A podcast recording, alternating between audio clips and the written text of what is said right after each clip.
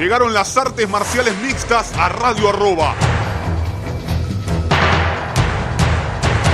Míralo en Facebook Live, facebook.com barra Tenemos Acción. Se termina la música. Comienza Tenemos Acción. Hola, hola, hola, ¿qué tal amigos? Bienvenidos a una nueva edición de Tenemos Acción aquí en Radio Arroba con todo lo que dejó el mundo de las artes marciales mixtas y los deportes de contacto. Lamentablemente, como la semana pasada estábamos festejando la victoria de Ignacio Bamondes, esta vez, al menos a los argentinos, no se nos dio, fue derrota de Emiliano Sordi el viernes en PFL y fue derrota también de Guido el Ninja Canetti en UFC. Ya vamos a hablar al respecto de ambas decisiones. Parece bastante claro, por más que te queden dudas en alguna que otra pelea. Me parece que faltó un poquito en ambos casos, pero no, no terminó saliendo del todo bien, a pesar de sensaciones, me parece, diferentes en eh, los dos. Respecto a UFC. Bienvenido al top, querido Chikatse. Lo estábamos esperando. ¿Y por qué digo bienvenido al top? Estaba 6-0 en UFC. Le había ganado a Cap Swanson, pero le había ganado un veterano de esos que presentan batalla y no le pudo presentar batalla Swanson a, a porque fue una, una patada al cuerpo brutal. Ahora encontrábamos a un a un top en Barbosa. Un tipo recontraprobado en Edson Barbosa. Y la verdad que Chikatse estuvo. El tercer round fue extraordinario. Porque el tercer round de Chikatse, hasta que gana la pelea, le mete tranquilamente tres knockdowns que Barbosa uno no entiende cómo no se cayó. Porque no entiende uno cómo no se cayó desparramado. En realidad sí, también lo, lo ayudó el octágono. Y me parece que se estira un poquito esa definición, porque Chikatse en lugar de pegar, va por un Dars. Querido Chikatse, usted pega como mula, usted sabe pegar, siga pegando, porque si alguno intenta hacer eso, le amarra la piernita, lo mete en media guardia, lo invierte, se le arma un lío. Se le puede armar un lío en esos casos. Me parece que como, como para tener en cuenta ese, ese detallito chiquito de Chikatse, no tendría que haber ido por eh, la finalización, más bien tendría que haber seguido pegando en esa tercera vuelta. La pelea hubiera durado 40 segundos menos, tampoco que iba a cambiar demasiado, pero creo que son detalles que Barbosa no te los hace pagar. Si eso lo conseguís con Brian Ortega, por ejemplo, tal vez Chan Sung Jung, tipos que tienen buen jiu-jitsu, te puede jugar una mala pasada ese Está intentando someter a Ortega. ¿Entienden a lo que voy? Él se le agarró de, la piernita, se amarró bien, oreja al pecho y perdiste la oportunidad, por más que eh, el instinto de Giga haya terminado el combate por nocaut técnico en la tercera vuelta. Primera real pelea ante un top, tercera victoria seguida. Fue subiendo el nivel de los rivales y a su vez fue subiendo su capacidad de, finalizar combates a Jamie Simmons, a Cap Swanson y ahora a Edson Barbosa. Los termina sacando en la tercera vuelta. Una pelea muy entretenida, me parece muy, muy técnica. Y que como pocas veces se vio superado técnicamente Barbosa eh, en el intercambio de golpes. Y me parece que eso eh, le fue raro al brasileño. No, Está acostumbrado, sí, ha perdido 10 en UFC de 16. Eh, perdón, ganó de 26, perdió 10. No es que es alguien que no está acostumbrado a perder, ha perdido mucho. Pero también no se lo suele ver superado a Barbosa como se lo vio este día. Porque la verdad es que técnicamente a Barbosa cuando lo derriban le complican la vida. A Barbosa cuando intentan ponerlo para abajo le complican la vida. Cuando no le dan espacio. Acá Barbosa tomó el centro, fue a pelear y tenía alguien que era más rápido y que pegaba más. hablábamos de, entre puntería del golpe y potencia del golpe. Siempre pareció que pegaba más fuerte Barbosa, pero que era más claro Chikatse. Vos podés pegar muy fuerte, pero a la vez no podés encontrar los puntos que sí encuentra el cirujano Chikatse, porque me parece que le vamos a tener que poner ese apodo. Es quirúrgico. Hace cosas realmente espectaculares. Giga Chikatse para de esta manera con 33 años, habiendo perdido en el Contender Series, no es un pibe, tiene como 70 peleas de kickboxing Giga, está 14-2 como profesional, tiene 9 triunfos por la vía del knockout, me parece que de a poco se fue ganando esas peleas importantes, y ya vamos a llegar a eso. Del otro lado, Elson Barbosa, Khabib, Gaethje, Kevin Lee, Dan Hooker, Porfelder, Cerrone, Ferguson, Pettis, esas en liviano, como para arrancar. En pluma le ganó a Mirkani y a Jane Burgos y perdió con Danigue, actualmente en el top 10. Un centro le podemos tirar, no sé. Alguien un poquito, ¿no? Un poquito te pido, no tanto más, un poquito más. Tranquilo, calma, calma, calma. Me parece que es un peleador para dar buen espectáculo y para bajar un poco las expectativas. No va a ser campeón Edson Barbosa. Y me parece que obligarlo siempre, un flaco que te dice, dale, mandalo, sí, obvio. Eh, no, bueno, paremos un poco. Démosle un respiro, démosle peleadores complicados, pero no imposibles. No digo que Chicache sea un peleador imposible. Démosle la posibilidad que él tenga de, bueno, vamos a pegarnos, dale pero también de pegar un poco más, porque los rivales son tremendos. Con Amirkani además, si yo mal no recuerdo, terminó cayendo por la lesión de alguno. No es que, que terminó cayendo realmente porque eh, lo habían emparejado con Amirkani. No, no, recuerdo bien eso, pero casi seguro que Amirkani terminó siendo reemplazante o entró él como reemplazante. No era la pelea inicial la que se había pensado entre Amirkani y Barbosa. Entonces, teniendo esto planteado, me parece que, a ver, Chicat se pidió por Holloway. Creo que no estamos olvidando de lo que hizo Holloway en enero, creo. El tiempo borra la memoria. Holloway hizo la mejor pelea de un tipo a cinco asaltos en la historia de UFC. Nunca nadie peleó tan bien como Holloway en la historia de UFC. En una pelea de 25 minutos, que se entienda, lo pasó por arriba. Nunca nadie se preparó como Holloway para esa pelea. Rompió todos los récords habidos y por haber. Todos. No dejó uno sin romper. Holloway no debería pelear con Jair como se sigue rumoreando. Holloway debería pelear con el ganador de la pelea del mes que viene entre Volkanovski y Ortega. Punto. Ya está. No hay vuelta que darle. Más con el retraso de la pelea que va a ser con Jair en julio. Se retrasó. Basta. Sáquenlo a Jair del medio. Además, retrasas una defensa, ya sea de Ortega o de Volkanovski, la terminás retrasando porque ¿cómo no le das una chance de pelear después de esa bestialidad que hizo en enero a Holloway una tercera pelea con Volkanovski? Que además Dana White dijo, se la tengo que dar porque para mí la ganó, porque para mí no perdió. Y eso saben que siempre pica mucho. Cuando Dana White dice, para mí no perdió, por más que haya ganado dos Volkanovski, hacemos trilogía por más que esté 0-2. O sea, no tienen historia con eso. Y a Ortega también le había pegado una paliza de proporciones épicas. ¿Se acuerdan que hasta le enseñó en el medio, le agarraba las manitos y no, cubrite acá, mira, pum, pum? ¿Se acuerdan lo que hizo Holloway? O sea, ¿se acuerdan eso que hizo Max Holloway? Entonces, me parece que Chikatse debería ver un poquito más corto en el ranking. ¿Y qué hay ahí cuando uno levanta la vista? No está Magomed Sharipov porque no pelea hace 2000 años y no sabemos si va a seguir peleando como profesional, pero está Chan Sung Jung y está Jair Rodríguez. Y me parece que esa es la pelea que con una victoria te lo hace pelear tranquilamente por el título a. Y es un golpe de aire fresco, sea Holloway, sea Ortega, sea Volkanovski.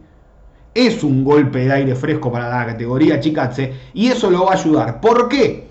Porque Jun está hace muchísimos años en UFC, porque Jair está hace muchísimos años en UFC, porque Holloway se cansó de ganarle a todos, porque Ortega está en el top hace ya un tiempo, como agarrado al top Ortega, Volkanovski ni hablar, que ya metió peleas consecutivas por título y peleas importantes. Entonces tenés un Chikatse que te genera un, un enfrentamiento fresco, porque la verdad, del top solo peleó con Barbosa. Solo peleó con Barbosa. Después tenés un Arnold Allen por ahí dando vueltas. Y me parece que la frescura de, matchmaking que te da Chiga Chikatse le va a terminar dando la, la, oportunidad de poder pelear en, en combates importantes rápidamente. ¿Por qué? Para no ver siempre lo mismo. Para no ver de vuelta Ortega contra Jung, por ejemplo. Hay peleas nuevas que se pueden ir armando y siempre el que viene de atrás es el que más oportunidades termina recibiendo, porque ahora estábamos hablando de Holloway contra Chikatse y no nos olvidamos, y ya Holloway contra Keitar como que pasó, fue este año, fue en enero, pero fue este año. Y todos dijimos, nunca vimos un tipo así. Entonces me parece que hay que poner prohibido olvidar Holloway, lo que le hizo a Keitar, que Keitar todavía no volvió y no sabemos cuándo va a volver, de la cantidad de piña que recibió en la cabeza ese día ese muchacho, que tranquilamente podría haber volado una toalla, por favor, que vuelen más las toallas. Entonces, me parece que de este modo deberíamos, con Chikatse encontramos esta nueva revolución, pero para más adelante, no es para Holloway ahora. Porque además, le está quitando esa chance a Holloway que se ganó. Después de tirar, que cuánto había tirado? Como 700 golpes. No me acuerdo, una, barbaridad, un absurdo había tirado de golpe. Por eso no lo quiero decir el número. Es un absurdo, una locura. Vos solo pegaste todo eso, maestro, pero ni en un entrenamiento de 6 meses tiran esa cantidad de golpes. Entonces, me parece que Chikatse con Jung, con Jair, eh, son más que buenas peleas.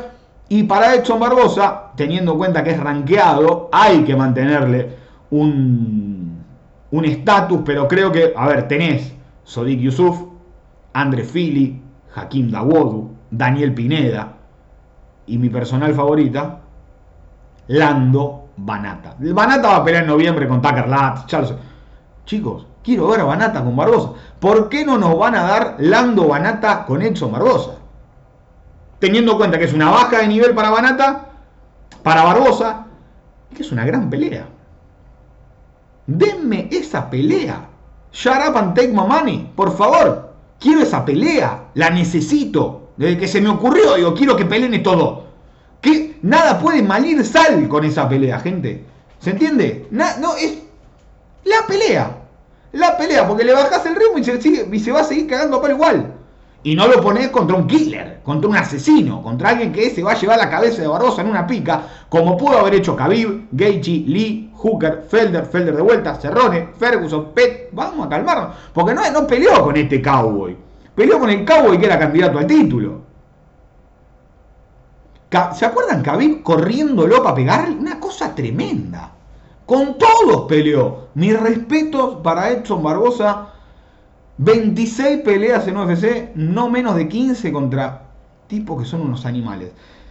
Ya vamos a ir a, las finales de TUF porque me parece que es más, para nombrarlas que, que otra cosa. No, es difícil analizar qué va a seguir para cada uno de esos chicos. Y vamos a... ¿Qué hacía tan abajo Daniel Rodríguez contra Kevin Lee? ¿Y qué problema que tiene Kevin Lee? Eh, Daniel Rodríguez le ganó decisión unánime en 3, 29-28 las tres tarjetas. Daniel Rodríguez está 16-2, 6-1 en UFC, la derrota con Nicolas Dalby, pero también tiene este temita de Giga. Le ganó a Tim Means, un veterano con armas, le ganó a Mike Perry, que al fin y al cabo se volvió en bolsa para los tops, porque para los tops Mike Perry puede, a ver, siempre tiene el mote de no pelear con Perry. Pelear con Perry es una pelea para los buenos asegurada. Y ahora le gana finalmente a Kevin Lee, me parece la primera gran victoria de Daniel Rodríguez, un hombre de 34 años. 6-1 en no es de los que uno cuando debutó imaginaba verlo acá, siempre uno se lo imagina con 2-3 peleas, viendo cómo va, porque no parece un portento físico, no parece que tenga una calidad extraordinaria, pero el tipo hace muy bien todo hace muy bien la, esto lo hace bien, esto lo hace bien, esto lo hace bien, esto lo hace bien, llavea bien, pega bien, sabe cuándo acelerar, sabe cuándo frenar, sabe cuándo defender, hace cada uno de sus puntos bien y me parece que sin destacar en demasiado, en demasía, perdón, se va metiendo de a poco entre los mejores. Ya que vamos, a ver, siempre se pide para adelante, Muslim Salikov, me parece, Muslim Salikov va a pelear de adelante, lo mismo que Santiago Poncinillo pidiendo por Belal Muhammad pero serían grandes peleas. Muslin Salikov sería un gran rival para Daniel Rodríguez para ver dónde está parado Daniel Rodríguez. ¿Y qué problema que tenemos con Kevin Lee? ¿Qué problema que tenemos con Kevin Lee? ¿Por qué? Tiene 28 años Kevin Lee. 18 peleas en UFC. Y no hay categoría para Kevin Lee. Porque si pelea en 77, termina gastado de tener que luchar con tipos que terminan siendo más grandes que él. Se cansa. Nunca fue el cardio igual uno de, de sus pros.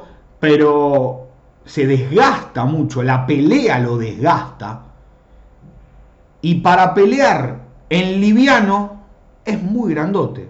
70 kilos es muy poco y 77 es demasiado. Es un 10% de, peso, es mucho. 10% es mucho cuando son peleadores que están bajando a ese peso. 10 de 77 a 70 es mucho. Tiene que haber una categoría en el medio.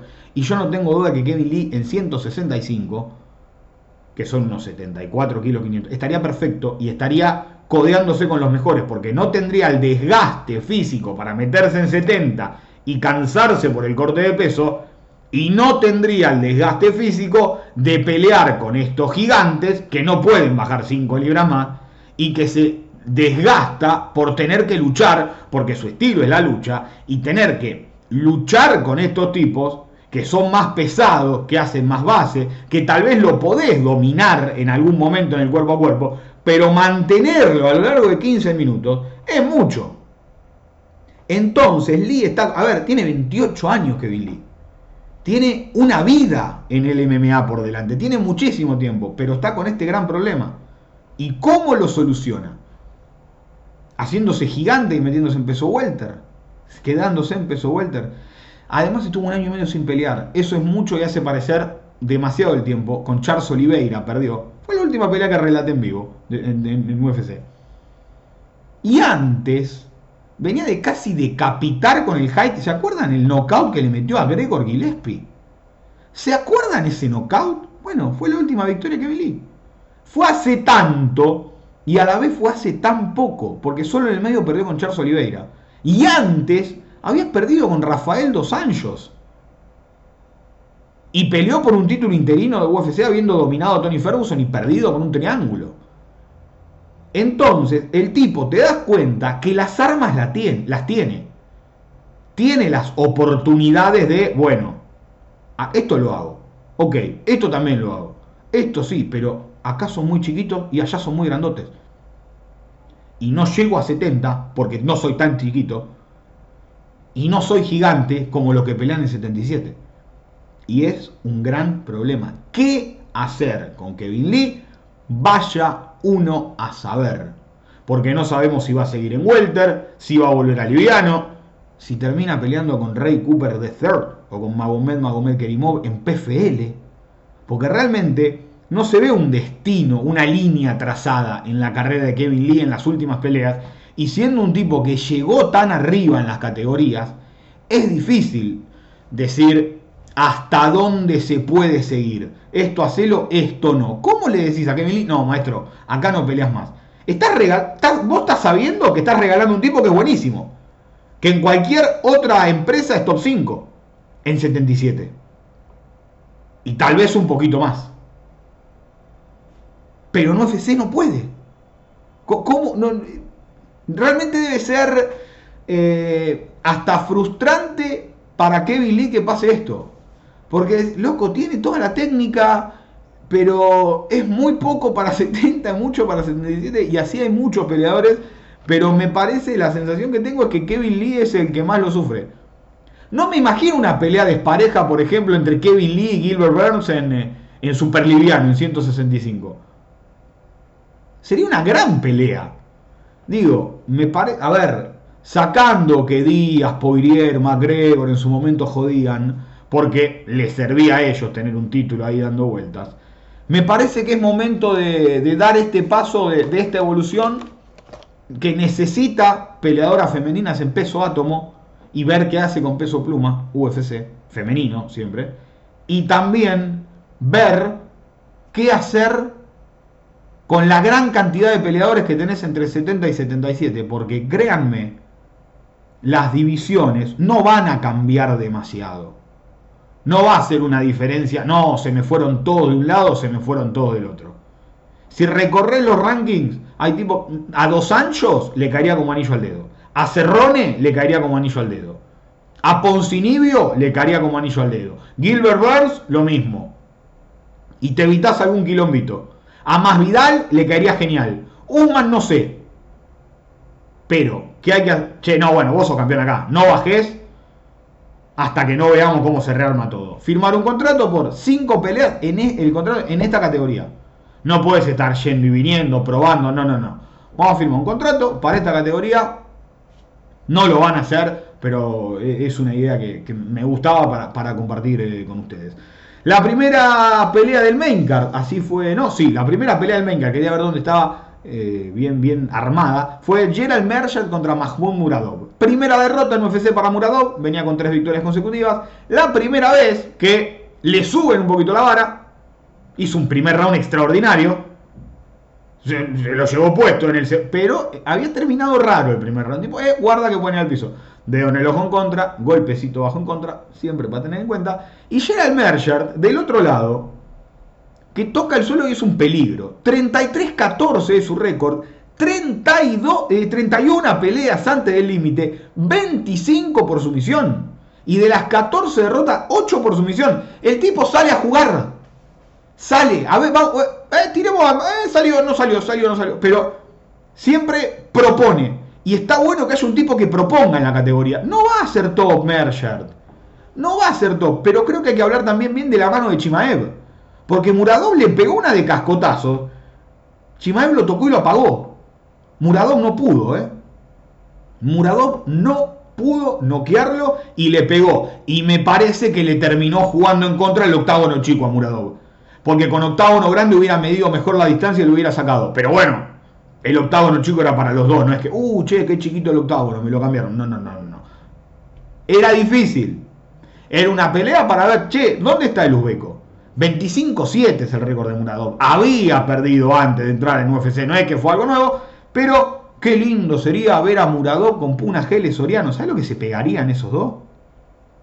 No sé si la van a hacer, porque no sé si quieren que pierda alguno.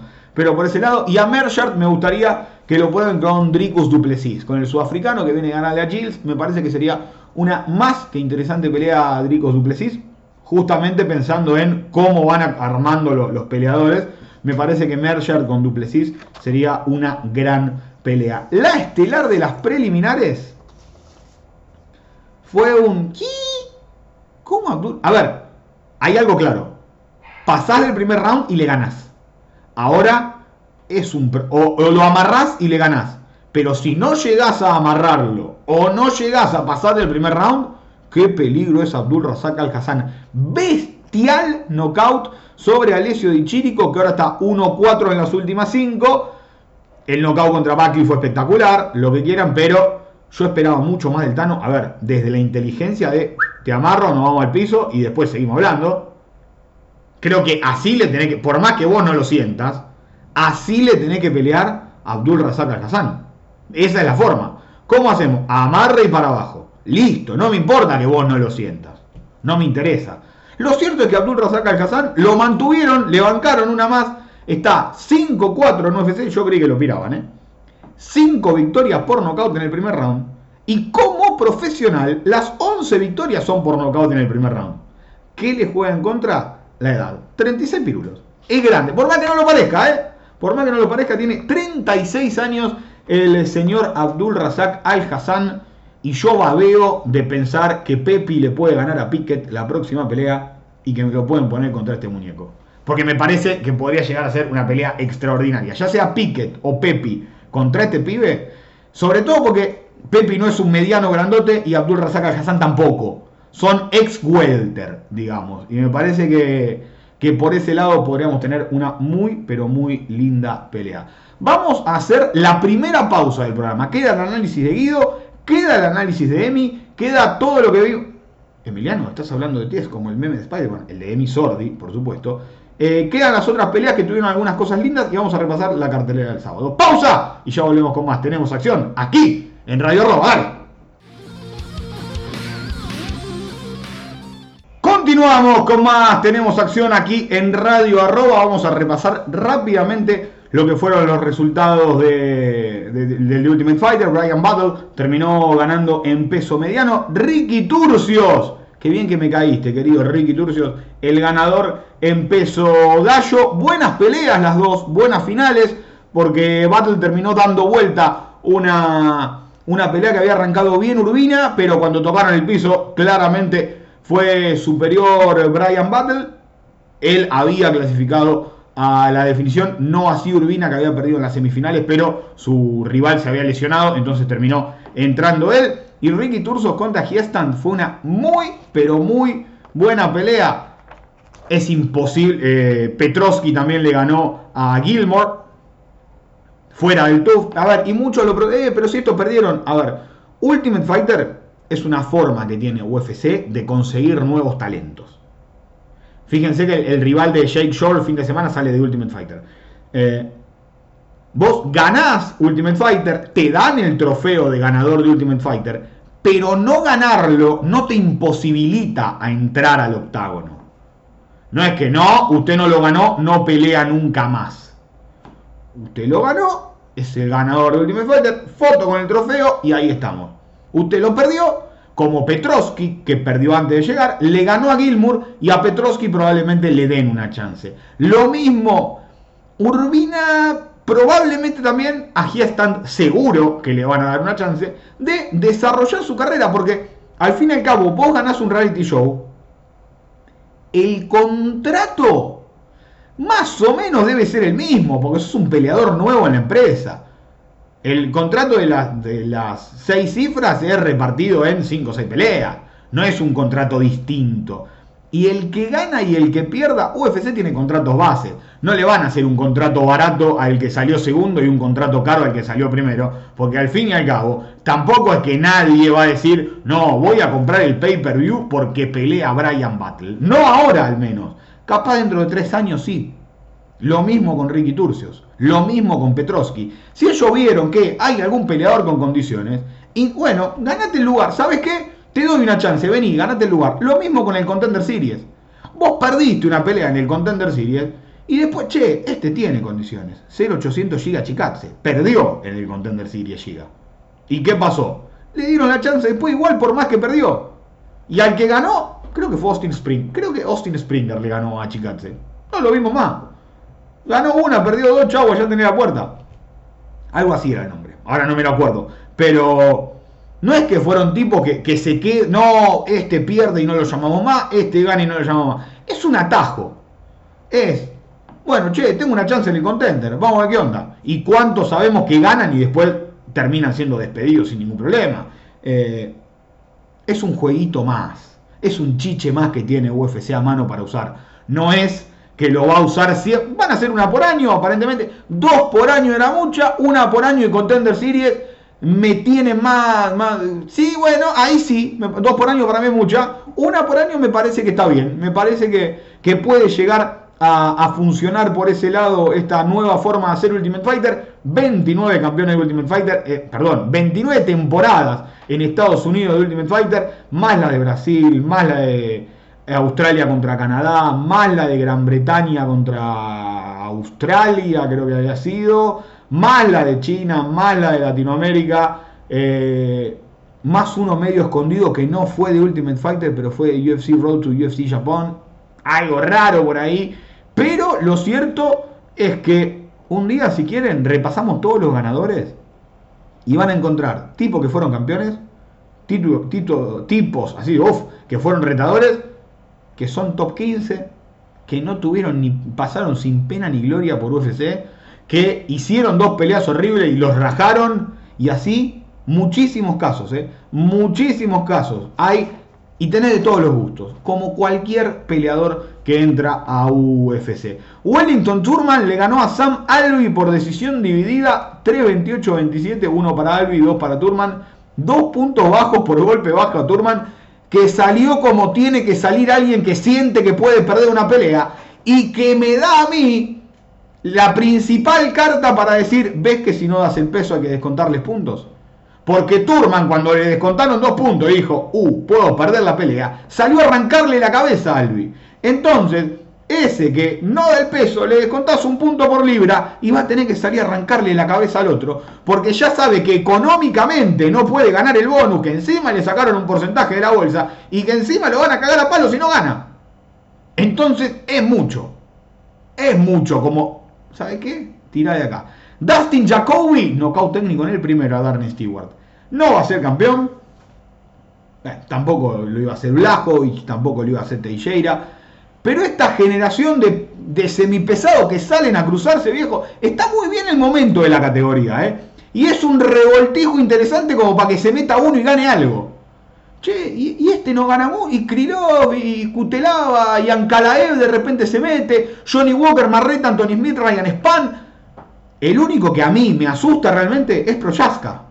El, el resto, decir, bueno, che, pará, es pareja la pelea. Me parece que estamos en. Desde que se fue John Jones. Pasó lo mismo cuando se fue GSP y estaban Lawler, Hendrix ahí, Condit dando vuelta en Welter. Cuando se va el que realmente tenía la papa, el que lo. ¿Sabe qué? Pum, listo, mándame otro, mándame otro, mándame otro. Cuando se hizo así la categoría de salió, salió, salió, salió, salió, que no tenías dónde, quedaron todos estos que vos decís. Y la verdad, a Jacoby no te lo miro ni en pedo peleando con Cormier. Porque estaba Cormier segundo, ahí, cruzadito de brazo, esperando que pierda alguno. Pero me van a decir que no ven Jacobi contra Volkanovdemir.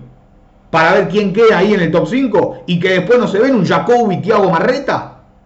Por ejemplo, un Proyaska Johnny Walker que se puede dar tranquilamente. Me parece que está en un gran momento en cuanto a peleas divertidas.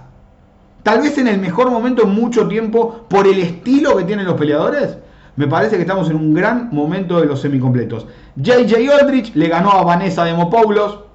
Clara diferencia física a favor de JJ Aldrich. Pat Sabatini le cortó las cuerdas de las rodillas a Jamal Emers. No se vayan, quédese, me voy solo. Cuando termina el programa, igual. Y lamentablemente en la primera pelea de la velada, Guido Martín Canetti perdió decisión dividida en tres contra Leomana Martínez, a.k.a. Maná Martínez el galletita para los amigos por la galletita mana, por si alguien no lo había escuchado todavía.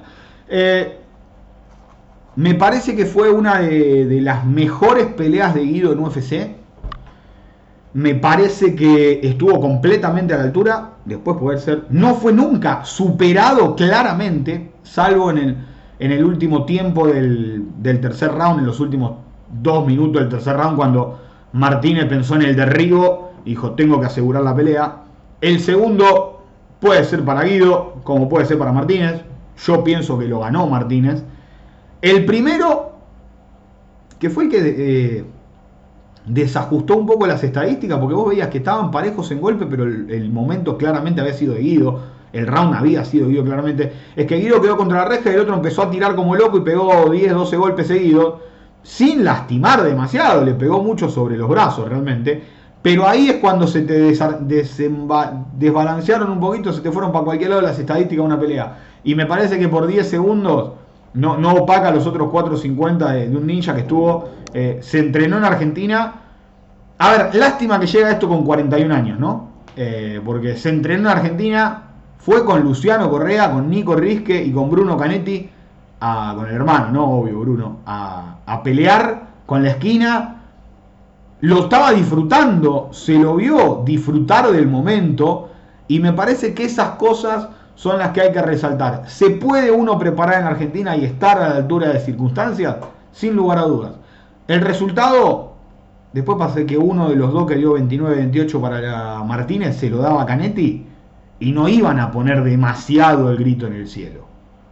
Incluso Guido contó que que le dijeron los entrenadores de, Martínez que para él había perdido Martínez, que había ganado él.